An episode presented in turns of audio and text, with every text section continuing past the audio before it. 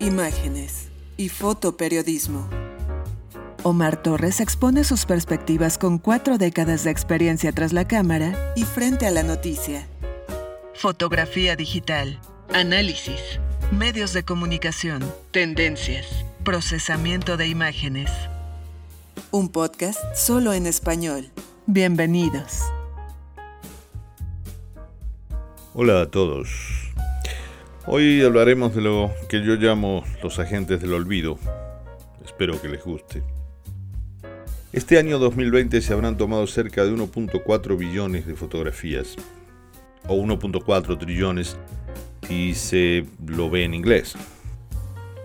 Una multitud de teléfonos inteligentes, cámaras de aficionados, profesionales, semiprofesionales, amateurs, llenan las líneas de tiempo de todas y cada una de las redes sociales para la fatiga de nuestros pobres ojos.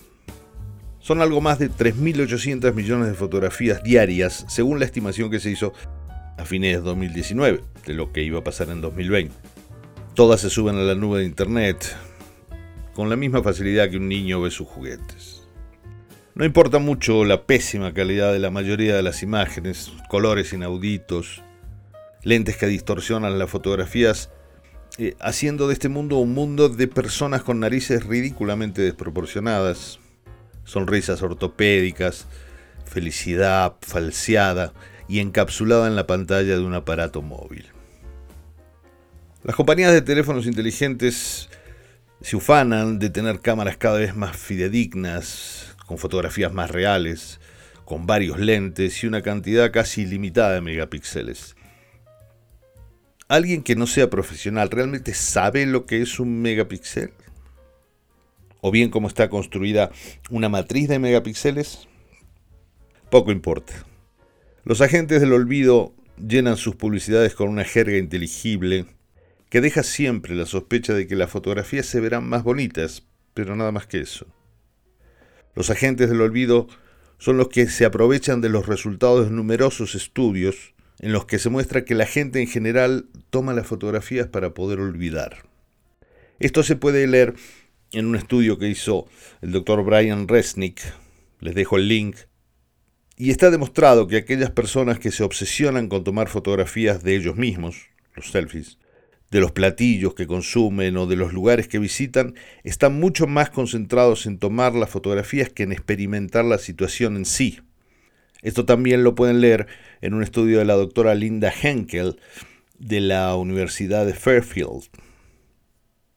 Si bien en algunos casos el hecho de tomar las fotografías eh, concentra más a la gente en el objeto que están viendo, dejan de lado todo lo que nos rodea. No escuchamos, no percibimos los olores, no saboreamos, no podemos palpar el aire fresco en nuestros dedos. Esto también lo pueden leer en un interesante estudio eh, de la doctora Giuliana Mazzoni. Les dejo el link junto al podcast. Y siempre el actor principal de esas fotografías es la vanidad y la banalidad del momento. No queremos recordarlo, queremos que se quede grabado en la tarjeta de memoria del teléfono. Uno de los ensayos que hago siempre que alguien me está mostrando fotos de sus vacaciones, luego que me las muestra le digo, ay, ¿y dónde estuviste de vacaciones hace tres años? Y entonces comienza un frenético movimiento de sus dedos en el teléfono para después terminar con la triste frase de, mm, ah, no las encuentro, pero están aquí dentro.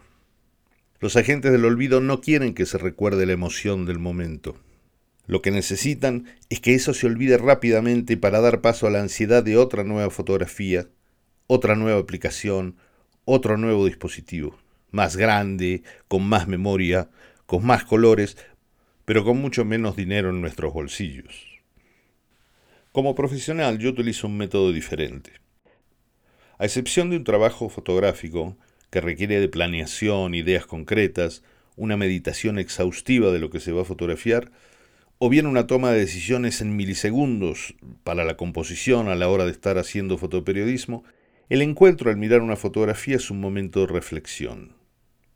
¿Logro encontrarme dentro de un paisaje en las montañas o solo estoy viendo una fotografía de las montañas? Tomando como parámetro uno de los mejores libros de fotografía, La cámara lúcida de Roland Barthes, ¿Puede una fotografía reencontrarme con el sujeto fotografiado? ¿O solo es una interpretación distorsionada del fotógrafo? Hoy tenemos cientos de maneras de trabajar sobre una fotografía con las herramientas digitales, pero no nos hace mejores fotógrafos. Quizás se acerque a recrear el ambiente que sentimos al fotografiar, pero no nos da intrínsecamente la virtud de transmitir los sentimientos de ese momento. Hay muchos profesionales que logran esa ósmosis de sentimientos en muchas de sus fotografías. Fuera de ellos, y de los mensajes comerciales en que la fotografía juega un papel primordial, las redes están llenas de imágenes insulsas, sin sentido, donde solo se revela el despojo de las intenciones que pretenden disfrazar la verdad. La fotografía se ha transformado en uno de los medios con los que la gente se comunica, pero el costo pareciera ser más grande que el beneficio. Sabemos de nuestros amigos o familiares por las fotos que vemos en su muro. Nos enteramos de los cambios en la vida de nuestros allegados por imágenes, pero hemos suplantado el regocijo del esbozo de una sonrisa por una carcajada que nos llega sin sonido, sin alegría alguna. Hay quienes incluso adquieren equipo extra para desterrarse a sí mismos de un concierto musical por obtener imágenes profesionales de un ejecutante del que se dicen seguidores. Se comprende el lado comercial. Muchos son los ejemplos de profesionales y aficionados que han visto mejorar sus ingresos a partir de una estrategia encaminada a la autopromoción, pero no son estas las imágenes que llenan la red.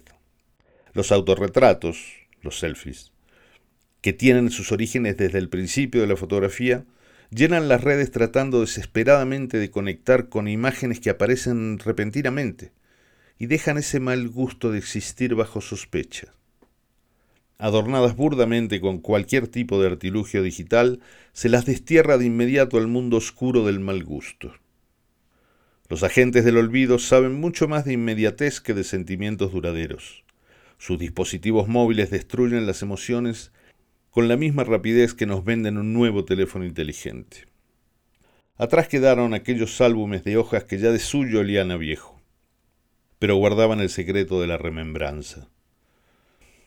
Me quedo con las fotografías que me llevan a pasear por un barrio perdido de Medio Oriente. Me quedo siempre como observador en la fotografía de mi abuela Lucía sentada frente a mí en la vieja casa donde nací. En esa imagen me reencuentro con ella. Me regresa el aroma transhumante de la pasta fresca cocinada con los recuerdos que renacían en ella, arrastrados desde Italia. Vivimos hoy ahogándonos en un mar de imágenes intrascendentes. No sería mala idea de volver a disfrutar de la brisa del mar, de la rugosa piel de las rocas que bordean los ríos, de la respiración silente de la persona que amamos. Como recuerdo íntimo y repetible, sin el reflejo falso de una pantalla, sin contárselo a nadie, sin que los agentes del olvido nos puedan descubrir. Muchas gracias. Esto fue Imágenes y Fotoperiodismo, solo en español. Sigue a Omar Torres en Twitter, arroba Omar José 1985.